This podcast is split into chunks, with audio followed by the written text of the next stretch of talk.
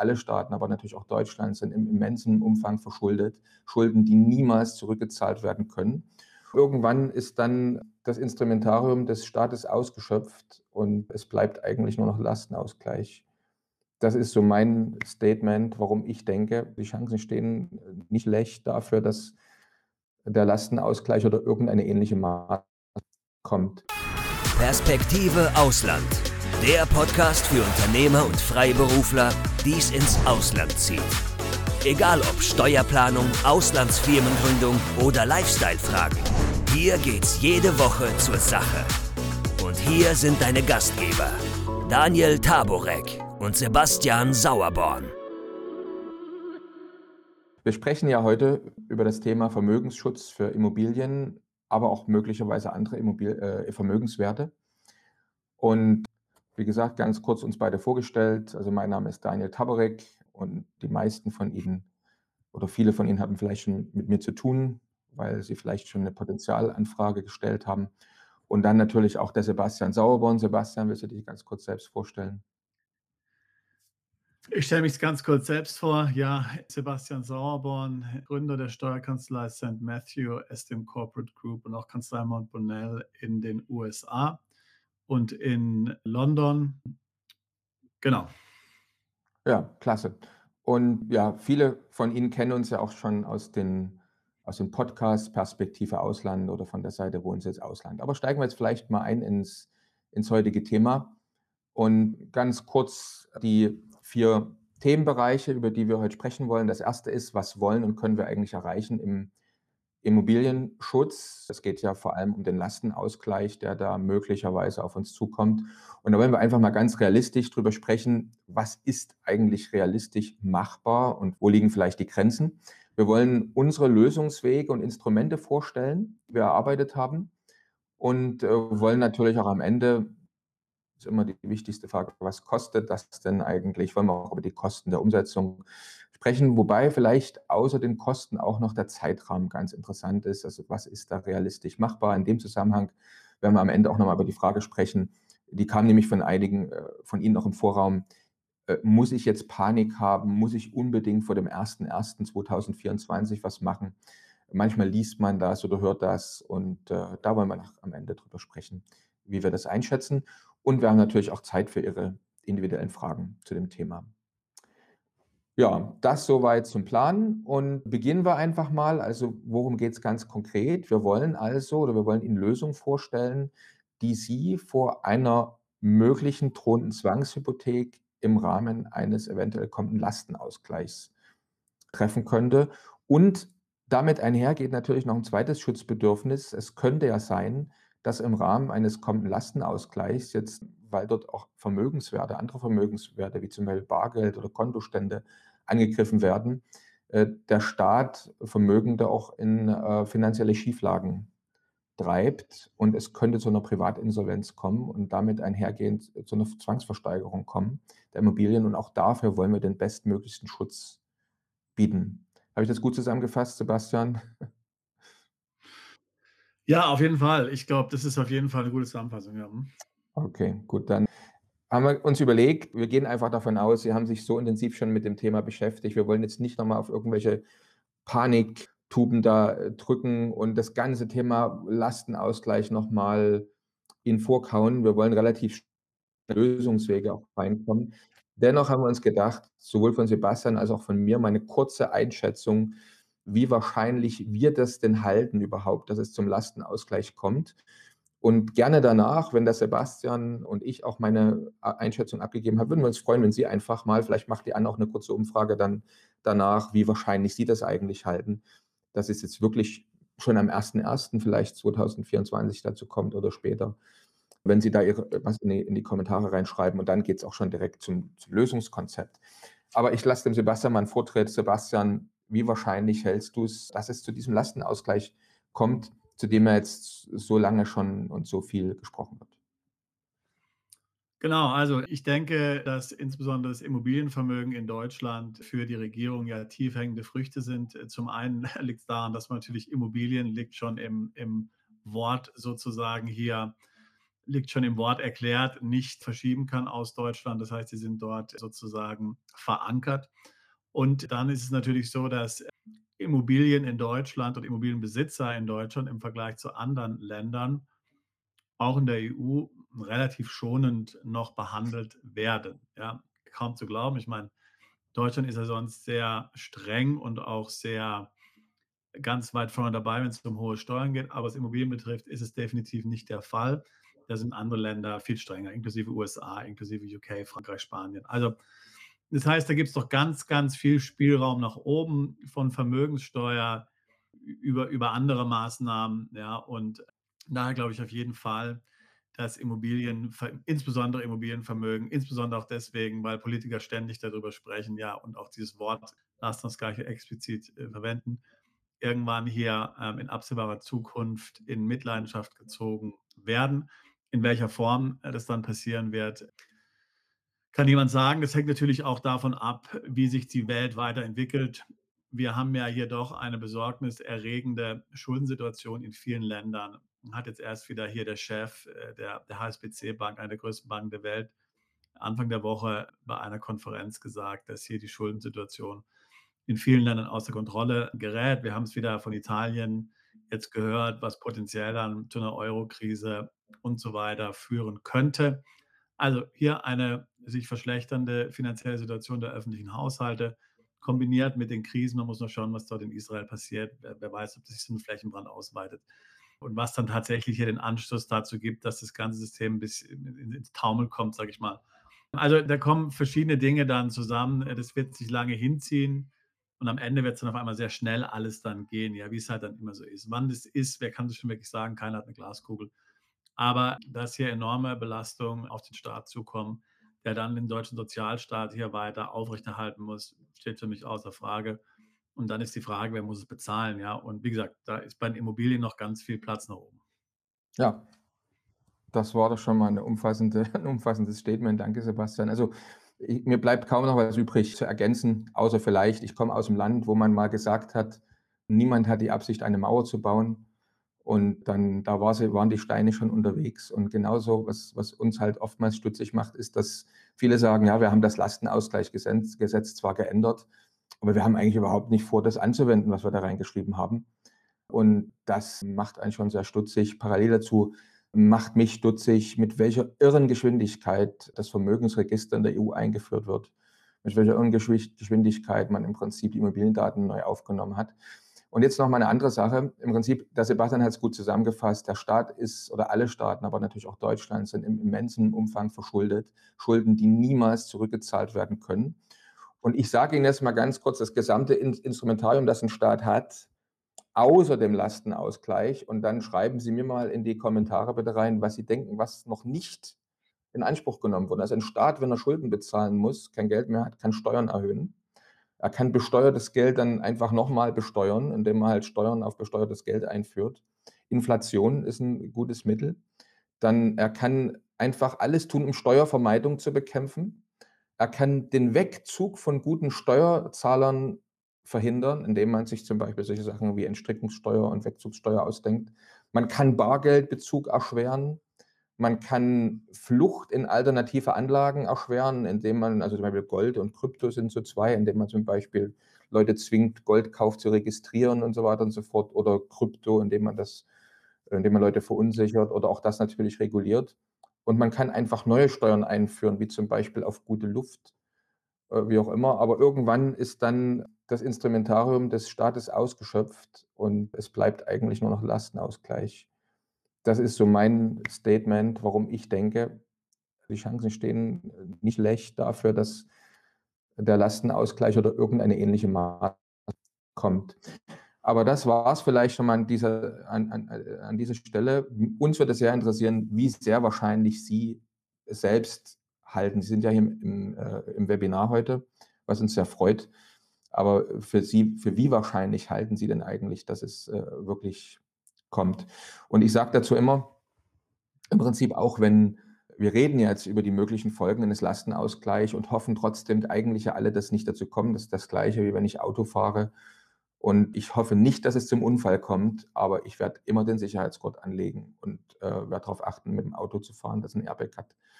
Und hoffe trotzdem, dass es nicht dazu kommt. Und letztendlich ist das ähnliche Thema, über das wir heute sprechen. Also wir wollen Schutzmechanismen einbauen in den Immobilienbesitz und hoffen natürlich trotzdem, dass es nicht dazu kommt. Vielen Dank für die Antworten. Also zeigt doch, die meisten halten es für sehr wahrscheinlich oder ziemlich wahrscheinlich eigentlich fast alle. So, dann gehen wir jetzt mal weiter. Oh, ich brauche die Präsentation wieder. Danke. Und ja, jetzt unsere Lösungswege und Instrumente.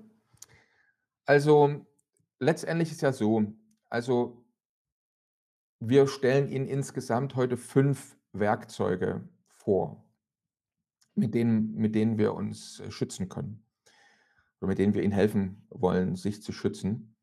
Und drei dieser Werkzeuge haben mit dem Grundbuch zu tun und zwei andere können wir dann nachher noch ergänzen. Und generell muss man ja wissen, also wenn ich irgendetwas tun will, um meine Immobilie zu schützen, um vor staatlichem Zugriff, wie zum Beispiel einer Zwangshypothek, dann geht das eben nur über das Grundbuch in Deutschland. Und andere Maßnahmen, die wir ergänzt haben, über die wir auch noch sprechen, die schützen dann eher von einer möglichen Zwangsversteigerung, in die ich eventuell hineingetrieben würde. Zum Grundbuch generell, um das jetzt nicht zu vertiefen, es gibt noch ein Expertenwebinar, das wir anbieten für alle die, die sich für unsere Lösung entscheiden. Da wird es dann noch viel, viel ausführlicher erwähnt, aber ganz kurz, Grundbuch, so ein ganz kurzer Exkurs. Das Grundbuch hat ja drei Abteilungen. Abteilung 1 enthält ja die Eigentumsverhältnisse, Abteilung 2 Beschränkung und Lasten. Äh, das haben wir alle schon mal gehört, sowas wie Niesbrauchsrechte, Vorkaufsrechte oder auch Wohnrechte. Vielleicht hat der ein oder andere von Ihnen sowas auch eingetragen. Würde ich mich freuen, wenn Sie das mal ganz kurz auch mit in die Kommentare reinschreiben, was Sie eventuell schon in Ihrem Grundbuch eingetragen hätten, also Niesbrauchrecht, Vorkaufsrecht oder Wohnrechte. Und das Interessante ist dabei, und deswegen bringen wir auch das mit ins Spiel, unter anderem, dass die bleiben ja drin, auch nach dem Immobilienverkauf, es sei denn, sie werden explizit gelöscht. Und was für uns jetzt ganz wichtig ist, bei der Bewertung des Wertes einer Immobilie werden die berücksichtigt. Also ein eingetragener Niesbrauchrecht, ein Vorkaufsrecht oder Wohnrecht kann den Wert einer Immobilie eben negativ beeinflussen. Und ganz, ganz wichtig, da werden wir gleich noch drauf zu sprechen kommen, in der Abteilung 2 des Grundbuches stehen auch Auflassungsvormerkungen, die im Rahmen eines geplanten, beabsichtigten und dann auch vollzogenen äh, Eigentümerwechsels eingetragen werden. Dann haben wir die Abteilung 3, da sind ja die Grundschulden drin, also Hypotheken, Rentenschulden, Grundschulden, Grundpfandrechte auch. Und das ist bei einer Zwangsversteigerung ganz entscheidend, vor allem eben dann äh, die Rangfolge dessen. Was wir jetzt tun in, in unserem Lösungskonzept ist eigentlich, dass wir versuchen, mit all diesen drei Abteilungen des Grundbuches zu arbeiten, wobei in Abteilung 1, da haben wir gesagt, sind die Eigentumsverhältnisse, den Eigentümerwechsel vollziehen wir nicht. Da kommen wir nachher noch im Detail drauf zu sprechen. Es sei denn, jemand würde sich entscheiden, das ist dann, das wäre so ein Goldweg, den wir auch anbieten, hat aber ein paar steuerliche Konsequenzen, zum Beispiel die Immobilie eben an eine Auslandsgesellschaft äh, zu übertragen. Aber das ist ein kleines Randthema, was nur für einige vielleicht in Frage käme. Also im Prinzip Abteilung 1, Eigentümerwechsel, äh, den kratzen wir eigentlich nur an, der wird nicht vollzogen. Abteilung 2, Niesbrauchsrecht und Vorkaufsrecht und Wohnrechte. Äh, und die Auflassungsvormerkung ist bei uns im Paket drin. Und natürlich in Abteilung 3 wäre das dann eventuell eine Briefgrundschuld. Gehen wir nachher noch im Einzelnen drauf ein. Wichtig ist einfach, dass wir wirklich versuchen, auf der einen Seite das Grundbuch zu blockieren, einzufrieren, dass wir die Möglichkeit schaffen, sich gegen jegliche Art von Zwangseintragung zu wehren, weil da müssen wir realistisch sein. Also eine Zwangshypothek, die der Staat eintragen würde, es gibt elektronische Grundbuchämter, also es ist möglich, über Nacht da einfach eine Zwangshypothek einzutragen. Möglicherweise könnte es auch dazu kommen, aber die Maßnahmen, das Schutzpaket, das wir anbieten, schafft eben die Voraussetzung, dass Sie die wieder löschen lassen können. Und Es könnte möglicherweise auch dafür schützen, dass überhaupt eine eingetragen wird. Aber da muss man, wir wissen ja nicht genau, wie das umgesetzt wird. Ist es so wie 1952, wo es ein Lastenausgleichsamt gab, was dann einfach eingeführt wurde? Da gab es eine richtig kleine Behörde, die dafür zustand, äh, zuständig war. Wie das dann genau aussehen könnte, weiß ja noch niemand. Genau. Und wie gesagt, hier steht noch drin, Punkt 3, also Blockierung des Grundbuchs, Punkt 2, Möglichkeit, sich gegen Zwangseintragung zu wehren, also die wieder löschen zu lassen. Punkt 3, Vernebelung des Wertes der Immobilie, der von Lastenausgleich herangezogen werden könnte. Es ist ja immer wieder davon geredet, dass es Freibeträge gäbe. Und deswegen haben wir auch in unserem Maßnahmenpaket Werkzeuge im Einsatz, die den Wert der Immobilie senken oder unklar machen. Das heißt einfach unklar, was hat denn die jetzt eigentlich von Wert? Und damit möglicherweise eventuell eben äh, diese Zwangshypothek gar nicht zum Einsatz käme, wenn man so äh, Freibeträge einstellen würde, weil man bei ihrer Immobilie gar nicht genau weiß, äh, wie ist denn jetzt eigentlich der Wert dieser Immobilie. Und eben auch die Verunmöglichung anderer Maßnahmen des Zugriffs auf die Immobilie, da gehen wir nachher noch drauf ein. Das war jetzt mal so die grobe Vorstellung. Gehen wir mal auf die Auflassungsvormerkung ein, weil das in der Tat eigentlich wirklich äh, das, das Kronjuwel der Maßnahmen ist, äh, aus unserer Sicht.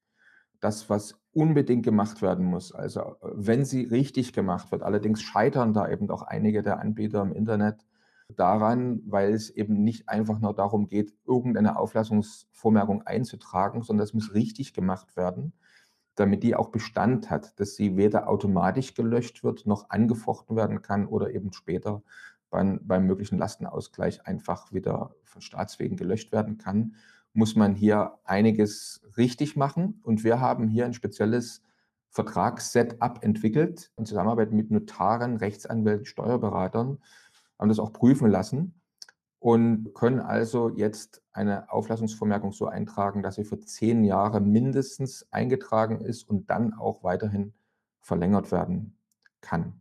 Die Auflassungsvormerkung um das nochmal zu wiederholen, vielleicht für diejenigen, die jetzt AV-Auflassungsvormerkung äh, unsicher sind, ob sie das jetzt richtig zuordnen. Dabei geht es ja darum, die, als Sie mal eine Immobilie gekauft haben, wurde die ja dann auch ein, eingetragen. Das heißt, im Rahmen eines beabsichtigten Kaufs einer Immobilie ist das eben ein Instrument, was das Grundbuch einfriert, blockiert, damit die Immobilie nicht an mehrere Käufer verkauft werden kann. Das heißt, in dem Moment, wenn Sie zum Notar gehen und sagen, ich möchte diese Immobilie verkaufen an einen Käufer, wird der Notar eine Auflassungsvormerkung eintragen und in dem Moment wird das Grundbuch in diesem Zustand, wie es jetzt ist, eingefroren, bis der Käufer entweder den Kaufpreis bezahlt oder die Kaufabsicht rückgängig gemacht wird. Und was wir einfach tun mit unserem speziellen Vertragsset, dass wir diesen Zustand eines angefangenen Eigentümerwechsels für zehn Jahre eingefroren stehen lassen. Und in dem Moment ist das Grundbuch, wie gesagt, blockiert. Und ja, ein besonderes Zusatzinstrument, was dabei jetzt noch zum Einsatz kommt, ist eben, dass der, äh, dass der Käufer eine Auslandsgesellschaft ist, die wir für sie ebenfalls gründen. Und einfach um die Sicherheit zu maximieren, ist das eben eine Auslandsgesellschaft, die von Ihnen selbst bestimmt und kontrolliert wird. Und der Sebastian wird dazu jetzt noch weitere Details erwähnen. Ich sehe gerade, es kommt eine ganze Reihe von Fragen. Sehr interessante Fragen übrigens. Ich würde einfach vorschlagen, dass wir jetzt mal ganz kurz das, die Toolbox sozusagen abschließen und dann sehr, sehr gerne auf Ihre sehr guten Fragen eingehen. Übrigens, sehr, sehr gut, es ist eine Bitte auch eigentlich von uns. Schreiben Sie alles an Fragen, was Ihnen aufkommt, rein. Wir werden jede einzelne Frage beantworten. Selbst wenn sie jetzt hier direkt dann im Rahmen des Webinars nicht mehr beantwortet würde, erhalten Sie äh, dann nachher eine Zusammenfassung mit den Antworten auf alle Fragen. Deswegen es lohnt sich, jede kleine Frage, die Ihnen aufkommt, da einfach reinzuschreiben. Die werden von uns nachher zusammengefasst, falls es Fragen doppelt gibt. Und Sie bekommen alle die Antworten darauf. Ja, also jetzt nochmal zum Thema, ich gucke nur mal schnell, ob es zum Thema auf, rein Auflassungsformierung jetzt eine Frage gab, weil das wäre gut, wenn wir das jetzt noch mit erwähnen würden, aber direkt zur Auflassungsvormerkung war jetzt keine Frage drin. Also ich denke, das ist soweit verstanden. Das heißt, Basistool ist die Auflassungsvormerkung. Das heißt, wir frieren das Grundbuch ein, indem wir sagen, es gibt eine Auslandsgesellschaft, die hat vor, ihre Immobilie zu kaufen. Es kommt aber nicht zu dem Verkauf und damit gibt es auch keine Erbschaftssteuer, keine Schenkungssteuer oder Verkaufssteuer, was auch immer, zu bezahlen und Sie bleiben weiterhin Eigentümer der Immobilie im Grundbuch eingetragen. Jetzt, warum machen wir das mit einer Auslandsgesellschaft und was ist das für eine Auslandsgesellschaft, die wir da für Sie gründen in unserem Toolset? Da würde ich den Sebastian bitten, was zu erklären. Gerne. Ähm, also wir müssen ja, wenn wir jetzt hier von Vermögensschutz sprechen, idealerweise im Grunde in Bezug ins Ausland herstellen und vor allen Dingen natürlich interessant ins EU-Ausland, weil wir im Grunde genommen davon ausgehen, dass letztlich hier Maßnahmen nicht nur auf Deutschland beschränkt sind, sondern auch auf die EU. Und sobald wir jetzt hier irgendjemand mit reinbringen, ja, eine Person mit reinbringen außerhalb der EU, dann gilt auf einmal dann auch, ist da zumindest involviert ein anderes Rechtssystem, da ist dann vielleicht ein Ozean dazwischen oder sowas, ja. Und weil wir ja, und was wir hier mit einbringen können, wenn wir hier davon sprechen, eine ausländische Person mit zu involvieren, ist eine juristische Person, und zwar eine Gesellschaft, die wir dann hier für sie gründen. Hier geht es um eine britische Gesellschaft und zwar um eine britische Stiftungs Limited. Sagt man auch Limited by Guarantee dazu. Der Name Stiftungslimited hat sich so im Deutschen etabliert, ist jetzt nicht ganz so zielführend. Es ist eigentlich eher ein Verein, ja, wie diese, wie diese Stiftungslimited funktioniert, also wie so, wie so ein deutscher e.V. Und die wird auch, wenn man sich das anschaut, in UK für solche Zwecke wie ein deutscher e.V. eigentlich auch verwendet ist aber viel freier jetzt zum Beispiel in ihrem Tätigkeitsfeld als ein EV, der ja doch sehr eingeschränkt ist mit dem, was er eigentlich darf, wie er Geld verdienen darf, was er machen darf und so weiter und so fort. Eine britische Stiftungslimited ist letztlich strukturiert wie eine Kapitalgesellschaft, wie eine normale Limited. Sie hat aber eben keine Aktien, sondern anstatt dass sie Aktien hat, hat sie eben sogenannte Members, also Mitglieder die letztlich dann hier die Geschicke der Limited leiten, wohlgemerkt aber nicht Eigentümer sind, eben wie beim EV auch. Es gibt dort die Vereinsmitglieder, es gibt eine Geschäftsführung. Diese Geschäftsführung äh, leitet den Verein und im Zweifelsfall sind es natürlich Sie und, und Ihre Familie. Also das heißt, Sie sind Geschäftsführung der Limited by Guarantee und auch letztlich die Vereinsmitglieder. Ja? Das heißt, die, die Vereinsmitglieder bestimmen dann, was die Limited by Guarantee macht, was die Stiftungslimited tut. Aber eben ganz wichtig, Vermögen der Stiftungslimited gehört nicht einer Person, einem Gesellschafter oder den Gesellschaftern und Aktionären, sondern gehört sich selbst. So. Damit haben wir nun also eine Struktur geschaffen, die eben wie bei einer Stiftung ist, ohne dass man jetzt hier die teuren Kosten hat, die wir ja, die hohen Kosten, die bei einer Stiftung mit einhergehen, gerade zum Beispiel bei einer Liechtensteinischen Stiftung und auch diese Sache, dass man immer irgendwelche fremden Dritten damit rummachen hat, irgendein Stiftungsrat oder so, das alles gibt es bei der Stiftungslimited nicht. Sie ist also auch für anderes Vermögen geeignet. Wichtig hier nochmal zu sagen eben, dass wir die, die Immobilie aber nicht an diese Stiftungslimited übertragen. Das ist gar nicht der Sinn. Denn dabei würden ja dann wieder steuerliche Implikationen entstehen möglicherweise Schenkungssteuer oder auch so Dinge wie Grunderwerbsteuer muss man sich dann überlegen. Also das wollen wir jetzt gar nicht machen. Das kann man zwar machen, das ist möglich, aber da, dann sind eben zusätzliche Aufwände hier zu machen. Aber wir tragen eben diese Auflassung, ja, diesen Auflassungsvermerk eben zugunsten dieser Gesellschaft im Ausland ein. Ja, wird also nicht Eigentümer der Immobilie, es kommt nicht zur Übertragung der Immobilie, aber äh, die steht halt auf einmal da drin in, in dem Auflassungsvermerk als äh, Begünstigte und damit wird es natürlich dann äh, extrem schwierig hier werden für den Staat, denn auf einmal muss er sich gegen irgendwelche ausländischen Rechtsformen dann auch noch auseinandersetzen, wo natürlich nicht das gleiche Recht hat wie jetzt bei deutschen Staatsbürgern oder deutschen Firmen, wo man sich einfach am Konto bedienen kann. Ja. Gut, dann bin ich wieder dran. Es gab ein paar Fragen. Ich würde, ich denke, es ist doch eine gute Idee, jetzt mal ganz kurz noch auf ein paar Fragen einzugehen. Und zwar waren da teilweise sehr gute Fragen dabei. Und zwar, was ist, wenn noch ein Kredit bei der Bank besteht und eine Grund Grundbriefschuld? Also Grundbriefschuld, ich hoffe, dass es nur eine Grundschuld ist. Grundbriefschuld ist schon äh, nicht eine heikle Sache. Zumindest, also muss man immer die Frage, wer hat den Grundbrief, wer, wer hat das? Normalerweise wird ja in der Regel nur eine Grundschuld eingetragen bei der Bank und es gibt keinen Brief sondern eben nur die Grundschuld, die da eingetragen ist. Aber grundsätzlich, Kredite bei der Bank können sogar positiv sein. Also das äh, können wir dann im Detail noch besprechen. Es ist ja generell so, wenn es dann um ihre konkrete Umsetzung geht, würden wir, also sind dann in der Regel immer mindestens zwei Experten, einmal aus steuerlicher Sicht, einmal aus Grundbuch oder eben Immobiliensicht, schauen wir uns Ihren Grundbuchauszug an und sehen, welche der fünf Werkzeuge ideal bei Ihnen zum Einsatz gebracht werden können. Alle fünf oder nur eins oder zwei oder drei. Generell Werkzeug 1 hat überhaupt keine, also es geht generell, es ist generell einsetzbar. Und wie gesagt, ein Kredit bei der Bank hat also keine, hat also keine Vorteile. Ich will es auch ganz kurz schon mal erwähnen, für, bevor jetzt gleich die Nachfrage kommt, wieso.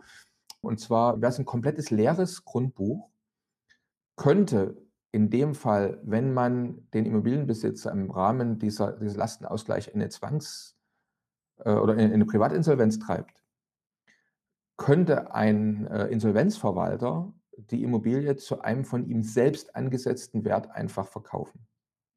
Das ist also der größte, wäre der größte Nachteil, wenn es ein völlig, also wenn überhaupt nichts drinsteht. Keine Sorge äh, an diejenigen, die gleich sagen, Huch, mein, mein Grundbuch ist leer, ich habe da nichts drinstehen, das ist ja ganz schlecht. Nee, nee, wir tragen ja ein paar Sachen ein. Deswegen tragen wir es auch ein, wenn das Grundbuch leer ist.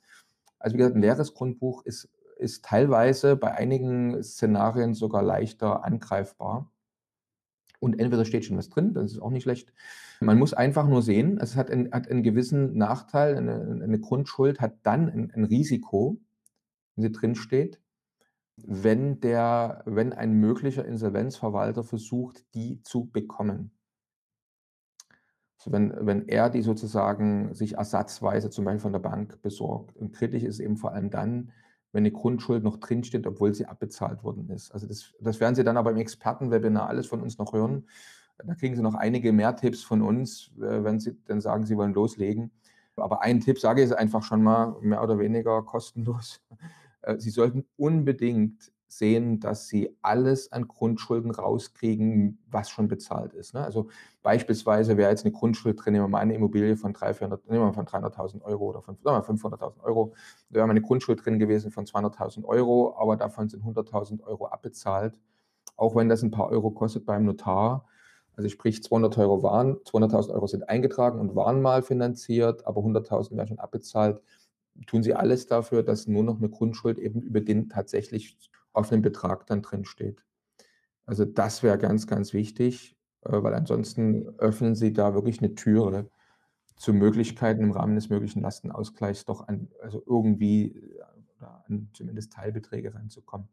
Aber das ist dann alles noch, wie gesagt, käme noch im Expertengespräch und Expertenwebinar, was sich für diejenigen, die da loslegen wollen, dann anschließt. Eine Frage, die ich auch gerne noch mit erwähnen will an der Stelle ist, und zwar wurde gefragt, Sie wollen jetzt beispielsweise die Immobilien nachher verkaufen. Was passiert denn dann? Ich hätte das Grundbuch eingefroren.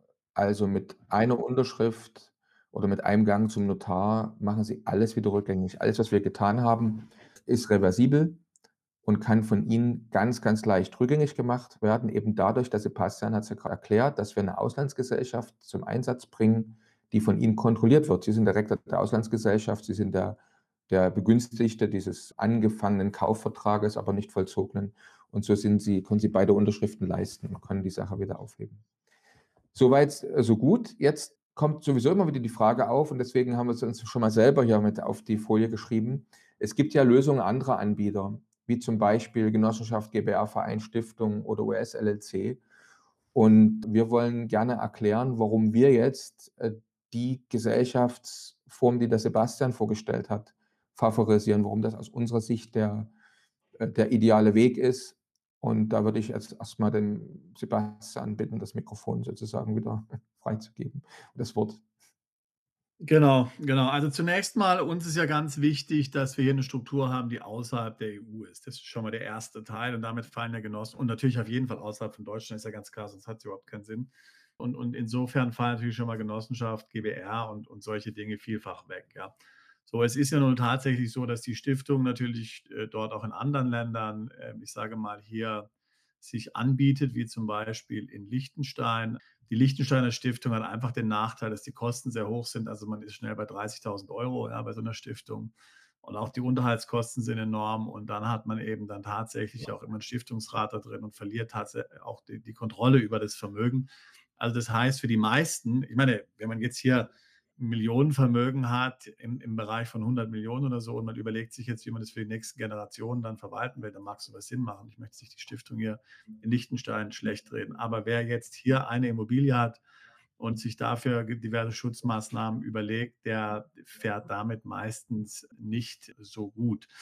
Wie gesagt, die Stiftungslimited hat den anderen Vorteil, dass sie im Grunde bestimmte Eigenschaften der Stiftung hat. Also das heißt, sie hat keine Eigentümer, sie gehört sich selbst. Das Vermögen der Stiftung gehört letztlich niemanden. Also es gehört natürlich der Stiftungslimited, ähm, aber man kann die Anteile nicht verkaufen.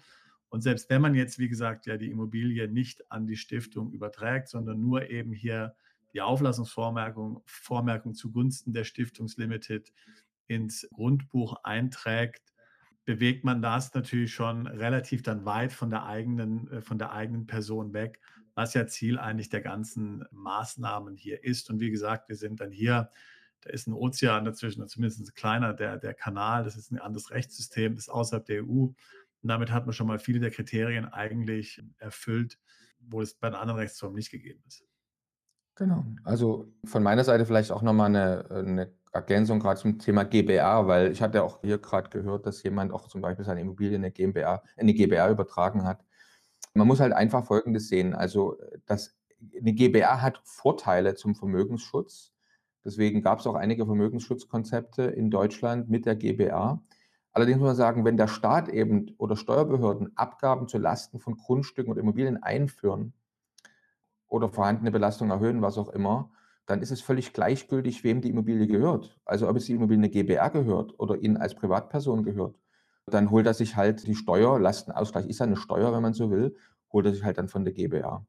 Und wie gesagt, nochmal ein Unter Unterstrich, alles das, was über GmbH-Konzepte, habe ich gehört, gibt es in Deutschland, sowas an die GmbH in Deutschland zu übertragen und, und, und. Also komische Konstellationen in dem Moment, wenn der Gesetzgeber des Lastenausgleichs der gleiche Gesetzgeber ist, der halt ein GmbH oder ein GBR-Gesetz macht, also Sie haben es alle gehört, auch die GBR, da wurde Gesetzgebung zum Beispiel mal schnell geändert. Jetzt ab 1.1.23 gibt es da auch einen, Registereintrag, wenn Sie eine GBR haben. Also der, deutsche Staat kann einfach Dinge ändern für beide Seiten dann, sowohl für den Lastenausgleich als auch für die Gesellschaftsrum. Und damit ist aus unserer Sicht die Sicherheit eben viel zu niedrig und die Auslandsgesellschaft die ideale Lösung.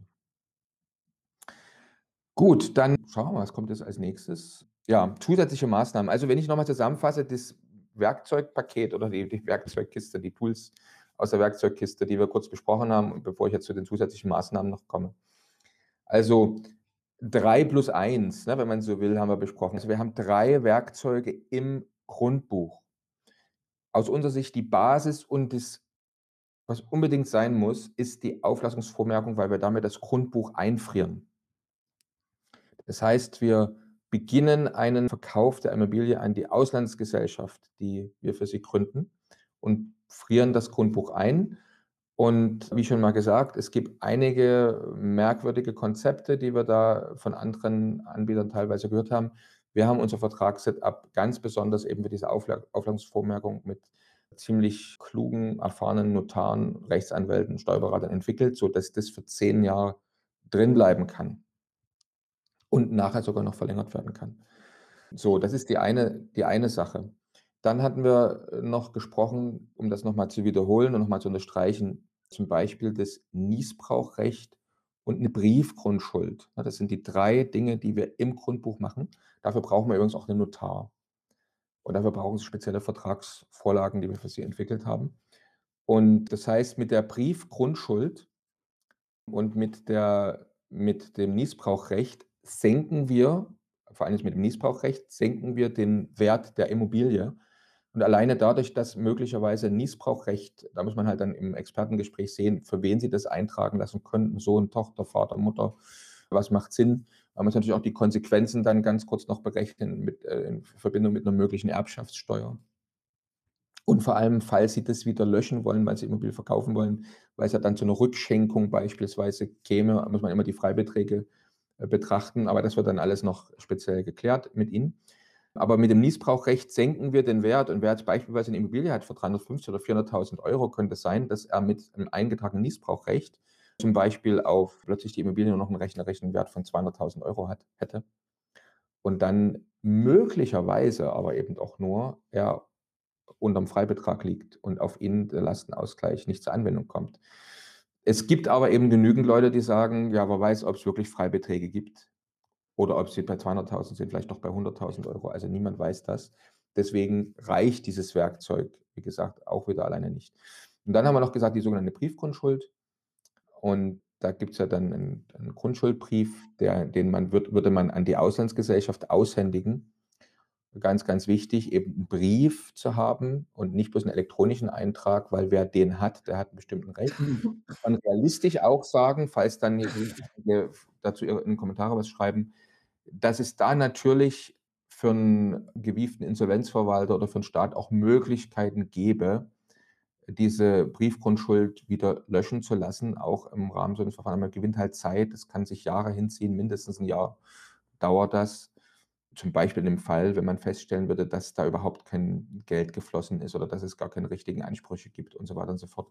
Gäbe es da also Möglichkeiten, aber wir, wir vernebeln das Grundbuch, wir sichern, wie gesagt, in jede Richtung ab. Wir ziehen wie unser Immobilienexperte Thomas Treppner immer sagt, wir ziehen mehrere Burggräben um unsere Immobilie. Also im Prinzip jede dieser Maßnahmen ist, wenn Sie sich vorstellen, Ihre Immobilie ist, ein Burg, äh, ist eine Burg, wir ziehen da mit jeder Maßnahme einen weiteren Graben und ermöglichen sozusagen das Eindringen in Ihre Burg. Zusätzlich haben wir noch Maßnahmen, wie sie hier stehen, also in Bezug auf Mieten- und Auslandskonto, was wir noch machen könnten. Wir könnten zum Beispiel die Mieteinnahmen an, die, an Ihre Auslands-, an die, an die Stiftungslimited verpfänden.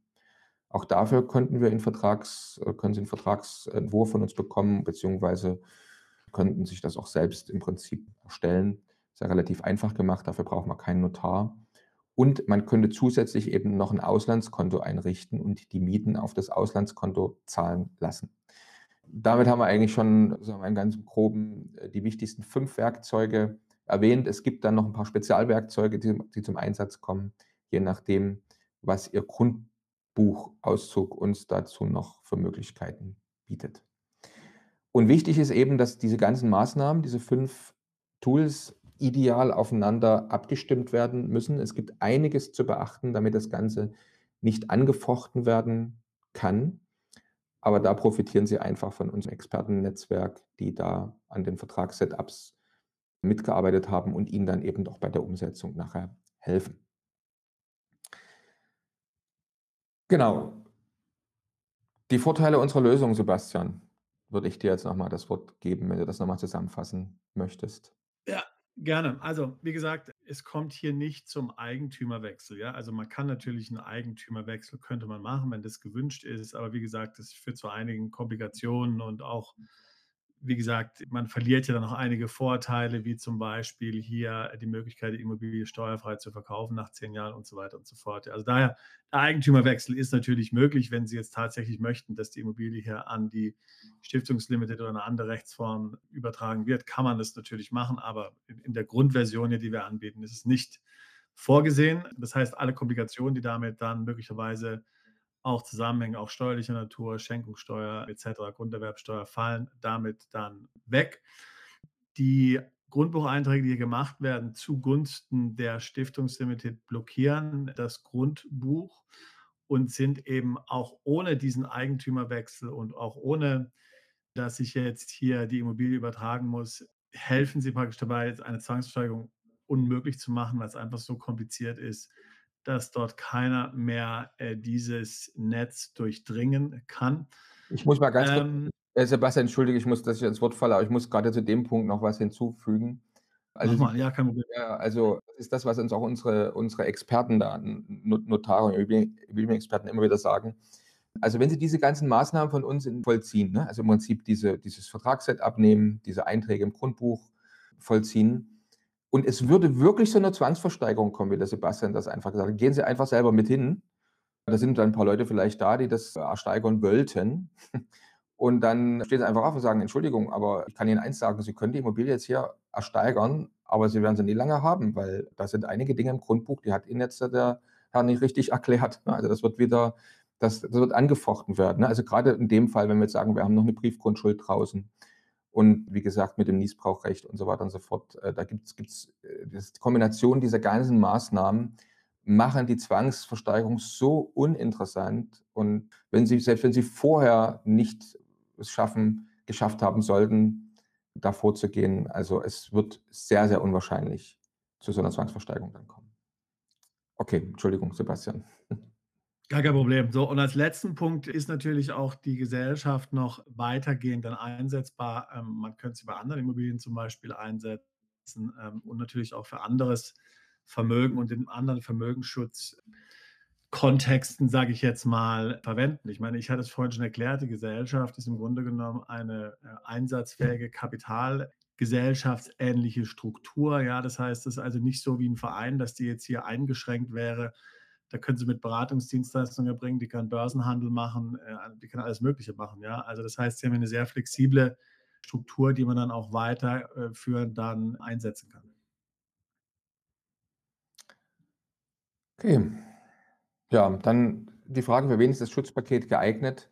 Also wir sagen generell, wenn Sie mehr als 300.000 Euro Vermögen besitzen oder Immobilienwert zum Beispiel, dann äh, macht es Sinn. Bei kleineren Immobilienwerten kann es auch Sinn machen. Da sollte man dann im individuellen Gespräch klären. Wie gesagt, vor allem dann, wie gesagt, niemand weiß, wie hoch, der, wie, wie hoch ein Freibetrag aussehen könnte. Aber wer jetzt fest davon überzeugt ist, dass es einen hohen Freibetrag geben könnte, der vielleicht sogar den gleichen Wert hat wie seine Immobilie oder nur wesentlich darunter ist, der wird möglicherweise äh, Kosten scheuen, um seine Immobilie schützen zu lassen. Aber es ist immer eine individuelle Sache. Äh, vielleicht hängt man auch sehr an der Immobilie, will sie auch einfach im Familienbesitz behalten, sagt, okay, das Risiko, dass sie vielleicht am Ende mir weggenommen wird durch eine Zwangsversteigerung, ist, also ist undenkbar für mich.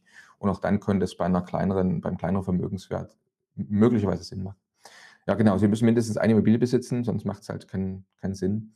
Oder wie gesagt, mehr als 50.000 Euro Sachgüter. Es gibt also schon äh, Leute, die durchaus bei Sachgütern oder anderen Vermögenswerten einfach sich für so eine Stiftungslimited entscheiden, ohne dass sie eine Immobilie haben. Weil, wie gesagt, auch die Möglichkeit besteht, anderes Vermögen mit dieser Stiftungslimited, wie zum Beispiel Bargeld zum Beispiel oder Gold oder Kryptowährung, was auch immer, da von der Stiftungslimited halten zu lassen, von der Auslandsgesellschaft halten zu lassen. Das wäre also dann noch so eine, vielleicht noch so eine gute Zusammenfassung. Jetzt auch hier die Schritte der Umsetzung. Es kam gerade übrigens auch die Frage, die werden wir dann nachher noch darauf eingehen, wie schnell sollte man handeln, wie viel Zeit bleibt wahrscheinlich noch. Dazu muss man natürlich ungefähr auch wissen, wie lange dauert so eine Umsetzung. Also wir rechnen jetzt mal ganz realistisch, dass so eine Umsetzung eines Schutzes circa vier Wochen dauert. Also die einzelnen Schritte gehen natürlich alle viel, viel schneller.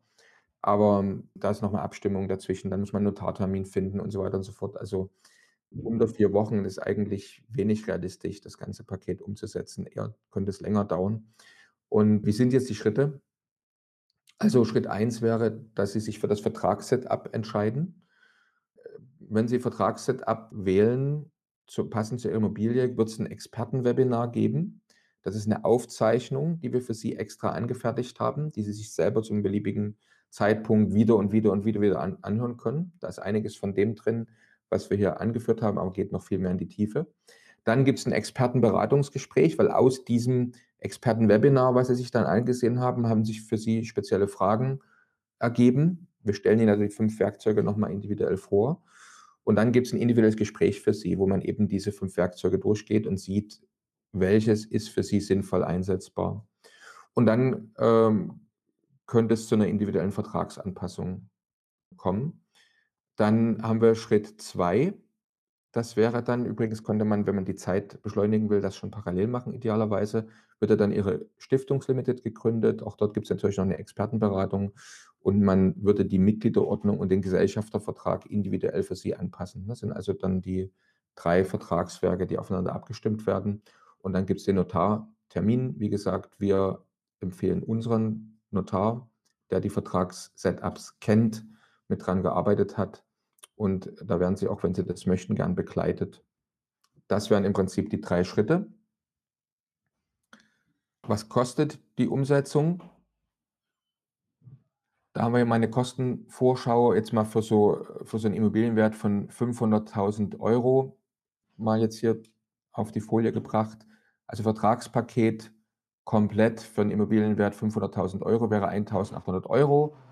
Da gibt es einen Videokurs äh, zu den einzelnen Werkzeugen. Dann gibt es noch, wie gesagt, dieses äh, Expertengespräch und dann eben die Vorlagen, die Sie sich in dem Fall, wenn Sie zum Beispiel sagen, ich mache Schluss, ich will nur dieses Vertragspaket, könnten Sie eigentlich sich dann die Verträge selber anpassen und auch zum Notar Ihrer Wahl gehen, wenn Sie das wollten und selber eine Auslandsgesellschaft gründen, äh, wenn Sie das denken, Sie wollen nur dieses äh, Paket sozusagen dann haben.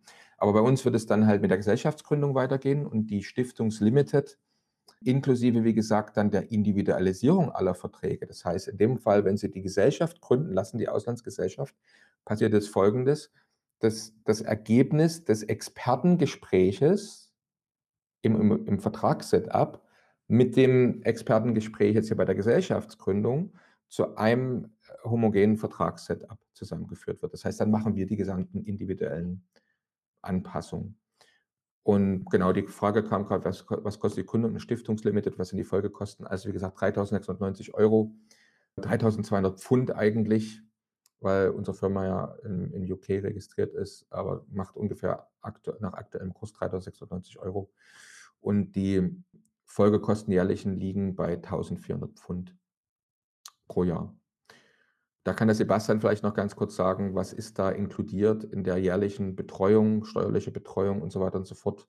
Weil diese Stiftungslimited sollte ja, wird dann halt so lange aufrechterhalten, wie auch ihr Immobilienschutz aufrechterhalten werden soll. Kann, wenn Sie sich entscheiden, nach, nach zwei Jahren, drei Jahren die Immobilie zu verkaufen, können Sie alles, wie gesagt, wieder rückabwickeln und dann natürlich auch diese Stiftungslimited schließen. Es sei denn, Sie wollen sie für andere Zwecke verhalten. Aber der Sebastian wird noch mal ganz kurz erklären, was in der jährlichen Betreuung der Stiftungslimited dann so alles inkludiert ist. Ja, gerne. Also da ist natürlich drin enthalten der Firmensitz äh, in UK, da ist drin enthalten so die, die übliche Betreuung ähm, auf Deutsch. Wenn Sie jetzt Fragen haben oder vielleicht möchten Sie auch mal Änderungen äh, durchführen, das heißt zum Beispiel, es soll ein neues Mitglied hinzugefügt werden oder ein Mitglied soll ähm, austreten oder Sie möchten den Firmennamen umbenennen und Sie möchten einen neuen, neuen Geschäftsführer bestellen, äh, diese ganzen Änderungen diese ganze Betreuung der Gesellschaft und natürlich dann auch die Abgabe der Jahresmeldung ans Handelsregister ist da drin enthalten, die ganze Basis-Compliance. Jetzt, wenn die Gesellschaft jetzt hier tatsächlich aktiv ist und ich meine nur die Immobilie, äh, nein, Entschuldigung, nicht die Immobilie zahlen, sondern letztlich die Auflassungsvormerkung zugunsten der Gesellschaft äh, zu erstellen, bedeutet nicht, dass die, dass die Gesellschaft aktiv ist, sondern die Gesellschaft ist dann eigentlich inaktiv. Das heißt, sie muss eigentlich keine, sie muss jetzt keine umfangreiche Steuererklärung im Grunde einreichen, sondern nur eine Nullmeldung machen. Sie muss zwar natürlich bilanzieren, aber das sind dann alles ruhende Abschlüsse, sozusagen Nullerklärungen. Das wäre auch alles im Preis enthalten, wenn sie jetzt tatsächlich aktiv werden würden. Das heißt, die Gesellschaft würde Umsätze machen, sie hätten ein Konto, da gäbe es Kontobewegung.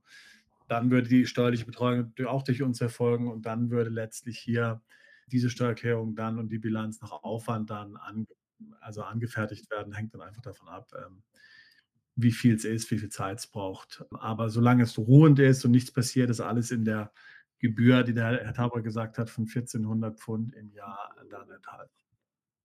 Genau. Und Sebastian, die, der Aufwand, also was muss sich jetzt jemand vorstellen, wie viel Zeitaufwand, also man bezahlt jetzt diese jährliche Gebühr für die Verwaltung der Stiftungslimited an, an unserer Firma. Wie viel Zeit muss ich jetzt als Immobilienbesitzer mit diesem, was habe ich da mit dieser Firma so an Zeitaufwand pro Jahr? Ah, praktisch nichts. Wenn Sie nur das mit der Immobilie machen, fünf Minuten pro Jahr. Da gibt es nichts groß genau. für Sie zu machen. Ich hätte es auch sagen können, aber es klingt überzeugender, wenn du es sagst. Genau. Alles klar. Also dann, aber um es trotzdem nochmal zu unterstreichen, wie gesagt, auch diese Gesellschaftsgründung hat natürlich einen gewissen Preis, bietet aber den Vorteil, und ist durchaus eine Sache, die Mandanten von uns ins, ins Auge fassen, ebenfalls um sich vor Lastenausgleich zu schützen, zu sagen, warum äh, kauft denn diese Stiftungslimited nicht Gold oder Krypto, wenn ich mich da irgendwo noch zum Beispiel absichern will? Ne?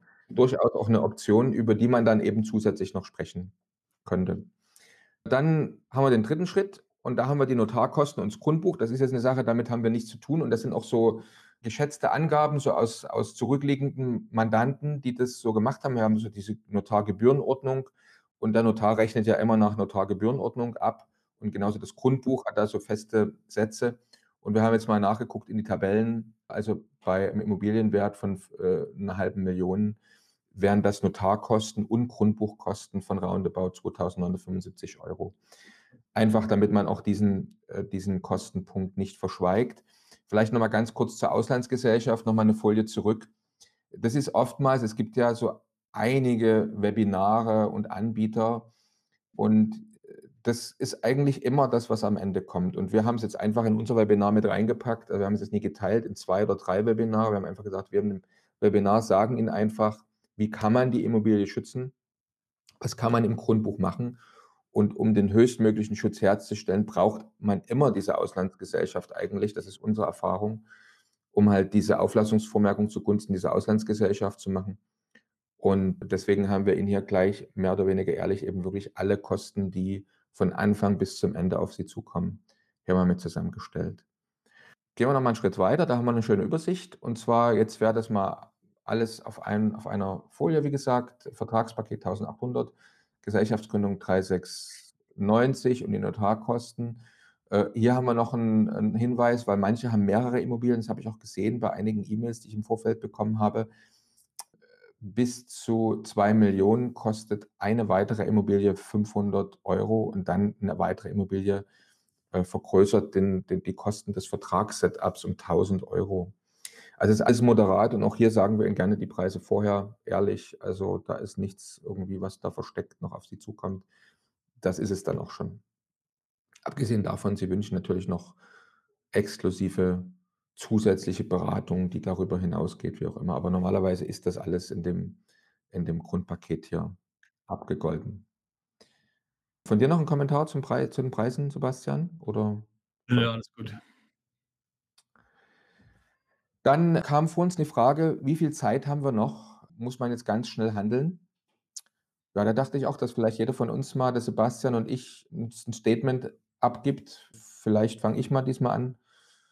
Und also, wir wollen jetzt keine Panik machen, weil, äh, manche machen das und sagen: „Du musst unbedingt vor dem 01.01.2024 deine Immobilie schützen, ansonsten geht's nicht mehr und kann angefoch angefochten werden.“ Also, wir niemand weiß es. Wir wissen es auch nicht. Und ich bin aber überzeugt, dass es nicht am 01.01.2024 zum zu einem Lastenausgleich kommen wird. Dass da also irgendwie am 01.01. plötzlich Zwangshypotheken eingetragen werden, halte ich für unrealistisch, zumal ja die die Wertermittlung der Immobilien, das läuft ja alles noch, wird mindestens noch ich denke, mindestens 1 Jahr, vielleicht sogar 2 Jahre dauern. Und jetzt haben wir gesagt, wir haben so 5 Tools, die wir anbieten. Und jetzt nehmen wir mal an, bei Ihnen kämen 4 Tools zum Einsatz von den 5 Werkzeugen. Also, es kommen selten alle 5 zum Einsatz, je nach Grundbuchsituation. Nehmen wir mal an, bei Ihnen kämen jetzt 4 4 Tools zum Einsatz und wir würden jetzt sagen, jedes dieser Tools erhöht jetzt die Sicherheit um Prozent X. Und dass man es vor dem 01.01.24 macht, ist 'n Prozentsatz, um den Schutz etwas noch vielleicht mehr sicherer zu machen. Also, sagen wir mal so, vielleicht machen Sie damit 110% sicher oder 120% sicher, aber äh, oder vielleicht kommen Sie auf 100% damit, aber niemand weiß es ganz genau, ne? Also, wir sind überzeugt, man kann nach dem 01.01.24 weiterhin noch was tun, um die Immobilie zu schützen. Wenn man's vorher macht und die Gelegenheit hat, erhöht man im Gesamtpaket natürlich den Schutz, ne?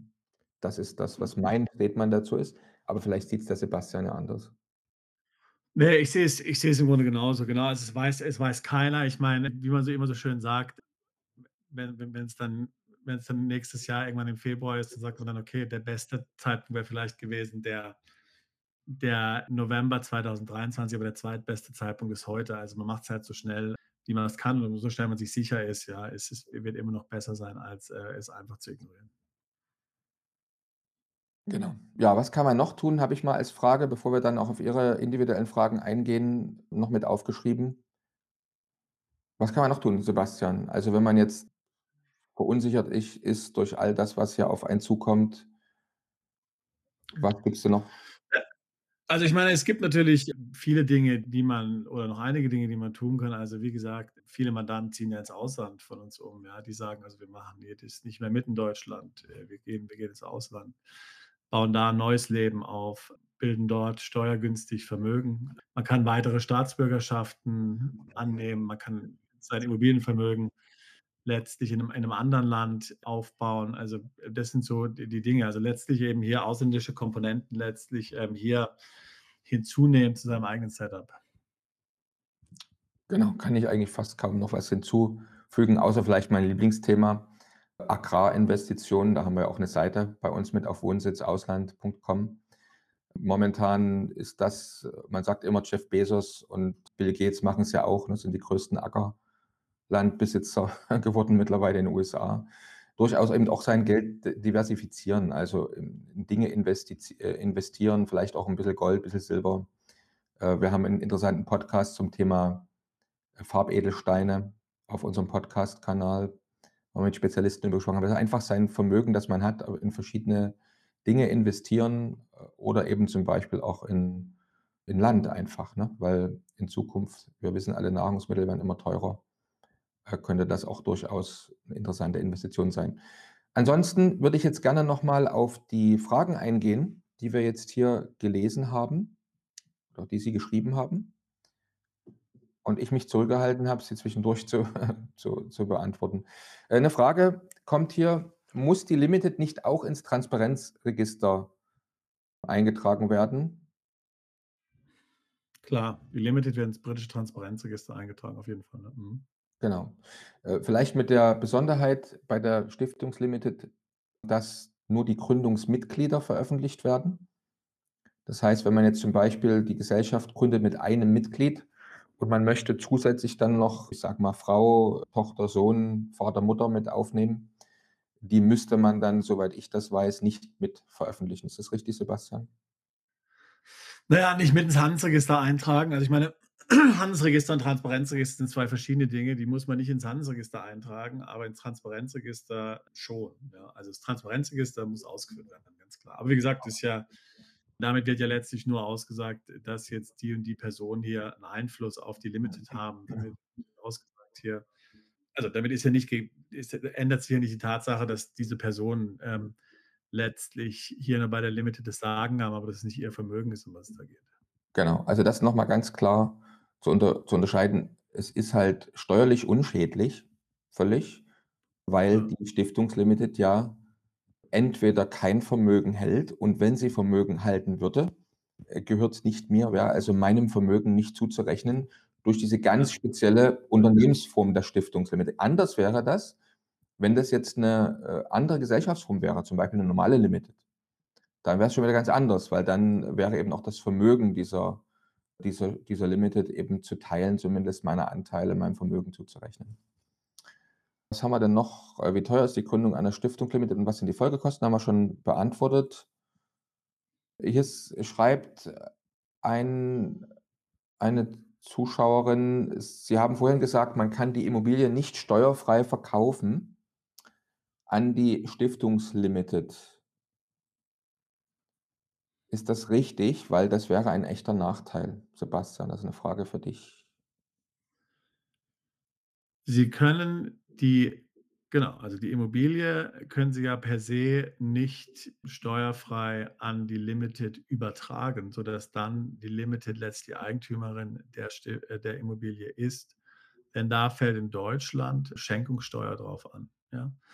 Das heißt also, wenn jetzt die Grunderwerbsteuer fällt bei einer Schenkung nicht an, aber wenn Sie jetzt die Immobilie verschenken, fällt dann die, wie gesagt, Schenkungssteuer an. Natürlich kann die Limited auch mit Kapital ausgestattet werden. Dann kann sie die Immobilie kaufen. Äh, in dem Fall wird aber Grunderwerbsteuer anfallen. Ja. Also steuerfrei funktioniert das nicht. Nein. Genau. Deswegen ist im Grundkonzept auch nicht drin, die Immobilie zu verkaufen. Man könnte natürlich das wieder mit unseren Werkzeugen kombinieren. Funktioniert natürlich nicht bei jedem Immobilienwert, aber nehmen wir mal an, Sie hätten eine Immobilie von 3, 4, 500.000 Euro und man würde jetzt mit Niesbrauchsrechten den Wert der Immobilie extrem nach unten drücken. Dann hätte man einen niedrigen Immobilienwert möglicherweise, könnte das zum niedrigen Preis verkaufen und dann würde man die Steuerlast natürlich extrem senken. Man muss immer einen sauren Apfel äh, äh, beißen und wie gesagt, es geht uns ja jetzt hier nicht darum, andere Steuerarten komplett auszuschließen, zu vermeiden oder zu umgehen, sondern eigentlich uns vor der, vor der Steuer des Lastenausgleichs in erster Linie zu schützen.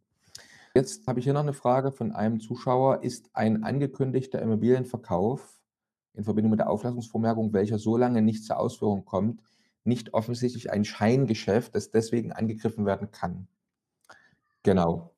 Das ist genau der Punkt, dass also man hier wirklich aufpassen muss, dass man das richtig macht mit der Auflassungsvormerkung. Und der gesetzliche Rahmen bietet eben die Möglichkeiten, die Auflassungsvormerkung oder den angekündigten Immobilienverkauf so zu gestalten vertraglich, dass er nicht angefochten werden kann und nicht als Scheingeschäft bewertet werden kann. Das haben wir prüfen lassen mit unserem aktuellen Vertragssetup. Und ähm, ohne jetzt hier zu sehr ins Detail zu gehen, weil das kommt ja dann im Expertenwebinar noch im, äh, im, im Detail. Aber wie gesagt, zehn, momentan ist es also so, dass unsere Auflassungsvormerkung zehn Jahre Bestand haben kann. Und normalerweise ist eben wirklich so ist, dass gerade bei juristischen Personen, wenn sie eine Kaufabsicht Absicht haben und dort eine Auflassungsvormerkung eingetragen wird, die nach, ich glaube, vier Wochen, nach wenigen Wochen schon wieder gelöscht werden könnte, sowieso. Bei uns ist es nicht so. Und dann bitte nochmal beachten, dass wir eben eine Auslandsgesellschaft gründen, die Ihnen nicht gehört, sondern sich selbst gehört und es durchaus eine legitime Sache ist, ähm, Stiftung zu gründen und Vermögen zu übertragen. Also das, was wir hier tun und nicht ausführen, ist ja eine Sache, die tausendfach gemacht wird jedes Jahr und äh, per se nicht, angefoch nicht angefochten werden kann, wenn jemand das vorhat. Gut, was haben wir noch für Fragen? Sind noch ein paar, ein, zwei sehr persönliche Fragen drin, die ich dann lieber individuell klären möchte. Kann auch einfach die Immobilie einem nicht eingetragenen Verein in Deutschland übertragen werden? Ist ja als Frage. Sebastian, willst du beantworten? Soll ich beantworten? Ja, natürlich kann die Immobilie an den Verein übertragen werden, mit den Nachteilen, die wir halt vorhin besprochen haben bei deutschen Rechtsformen, ganz klar. Ja. Ich meine, das Genossenschaftsmodell ist ein ähnliches Modell, ja. Ähm, natürlich, man kann die an jede Rechtsform übertragen, ganz klar. Ja. Genau, da kommt noch eine andere Frage dazu. Meine Immobilie ist derzeit eine GB, ist, gehört wahrscheinlich, soll das heißen, derzeit einer GBR. Ist das schwierig? Und da vielleicht von mir noch das Statement dazu. Also egal, ob Sie jetzt die Immobilie an einen Verein übertragen hätten oder an eine GBR übertragen hätten, in jedem Fall funktionieren alle unsere Schutzmaßnahmen. Das heißt, ob jetzt der Eigentümer ein Verein wäre oder ein GBR, können Sie das in jedem Fall mit unseren Schutzmaßnahmen wieder kombinieren. Das funktioniert. Ne? Also egal, ob jetzt ein Verein zum Beispiel jetzt sagt, ich habe jetzt vor, die Immobilie an eine Auslandsstiftung zu verkaufen oder eine GBR, das würde generell die Anwendung unserer Maßnahmen nicht erschweren. Ja, es ist noch Zeit, Fragen einzutragen. Jetzt kommt nochmal die Nachfrage, habe ich es richtig verstanden, wenn die Immobilie der, L, äh, der Limited übertrage oder schenke, fallen Schenkungssteuern an? Genauso Ja. ist das. Genauso ist das. Und deswegen, deswegen ist es eben so, dass wir die, also würden wir sie übertragen an die Limited, dann würden, würde Schenkungssteuer anfallen. Und wir, wir tun das nicht in unserem Vertragssetup sondern wir beginnen den wir beginnen die Übertragung, aber wir halten sie an und das ist eben und das ist das, was in unserem Schutzpaket drin ist. Wir frieren damit das Grundbuch ein in dem Zustand, in dem es jetzt ist. Im Idealfall müssen wir es vorher noch in Ordnung bringen, was ich Ihnen vorher gesagt hatte. Also nehmen wir mal an, es werden noch äh, Grundschulden eingetragen, die inzwischen abbezahlt wären. Dann würde der Notar, weil das würden Sie aber alles bei dem einen Notartermin mit dem Notar dann klären von uns, würden zum Beispiel zuerst würde die Grundschuld entweder gelöscht, wenn sie komplett abbezahlt ist, oder wenn sie nur zum Teil noch besteht, dann auf den richtigen Wert korrigiert werden. Und dann würden wir es einfrieren mit der Auflassungsvormerkung, dass die Auslandsgesellschaft, die wir für sie gründen, beabsichtigt, diese Immobilie zu kaufen. Und dann bleibt das Grundbuch entweder für zehn Jahre in dem Zustand plus eventuell Verlängerung oder würden Sie sie vorher verkaufen wollen, mit einer Unterschrift wird alles wieder rausgelöscht, was wir gemacht haben. Ich hoffe, dass die Frage beantwortet ist. Und ansonsten sollten Sie halt nochmal einen Termin buchen, damit wir das nochmal im Detail besprechen können. Ja, gibt es auch in anderen Ländern sowas wie den Lastenausgleich, also in UK oder USA? Das ist eine interessante Frage. Sebastian, hast du was gehört? Im UK? Nein, nein, schwer, also schwer vorstellbar in diesen Ländern. Natürlich gibt es viele Länder, wo es Vermögensteuer gibt, gibt es ja auch in Europa, von der Schweiz angefangen über Spanien und so weiter. Also das gibt es in vielen Ländern, ganz klar, ja. Aber auch historisch gab es sowas letztlich bisher nirgendwo. Ja, dann sind wir vielleicht soweit durch mit dem, was wir mit Ihnen besprechen wollten. Es gibt, wie gesagt, zwei Links auch, die die Anna hat es oben immer eingeblendet. Äh, Im Prinzip kann man äh, haben wir zum deutlich reduzierten Preis, wenn Sie das wünschen, wenn Sie sagen: „Ich brauche noch mal 'ne individuelle Vereinbarung von von von Gespräch“, können Sie das da können Sie das da buchen, noch mal 'n Beratungsgespräch. Kurze Nachfragen können wir auch mal so individuell vereinbaren. Schreiben Sie einfach 'ne E-Mail. Sie haben ja meine E-Mail, Sie haben ja diese Einladung bekommen. Wenn Sie also noch ganz spezielle Fragen haben: „Ich bin so kurz davor, ich will jetzt loslegen, aber da gibt's noch eine Frage, die muss ich klären“, dann schreiben Sie mir die bitte als E-Mail. Und ansonsten, wir schaffen dieses Jahr einfach weil der Notar natürlich auch ausgelastet ist, schaffen wir ungefähr, würde ich sagen, noch so zwischen 15 und 20 Mandanten. Wir arbeiten grad dran, die Kapazitäten noch mal zu erhöhen, aber es ist einfach, wie ich gesagt habe, es dauert alles seine Zeit. Sie müssen sich das Sie müssen dieses Webinar sich vielleicht ein zweimal anhören. Wir müssen die Expertengespräche, äh, führen. Es gibt also 2 Stufen Expertengespräch. Expertengespräch Nummer 1 ist ja, was das Vertrags-Setup betrifft, dann noch mal für die Gesellschaft, die wir gründen. Also 'n bisschen Zeit, man muss die Termine koordinieren, sodass man realistisch sagen muss, es dauert 4 Wochen. Wir haben jetzt November, nächste Woche ist der 1. November.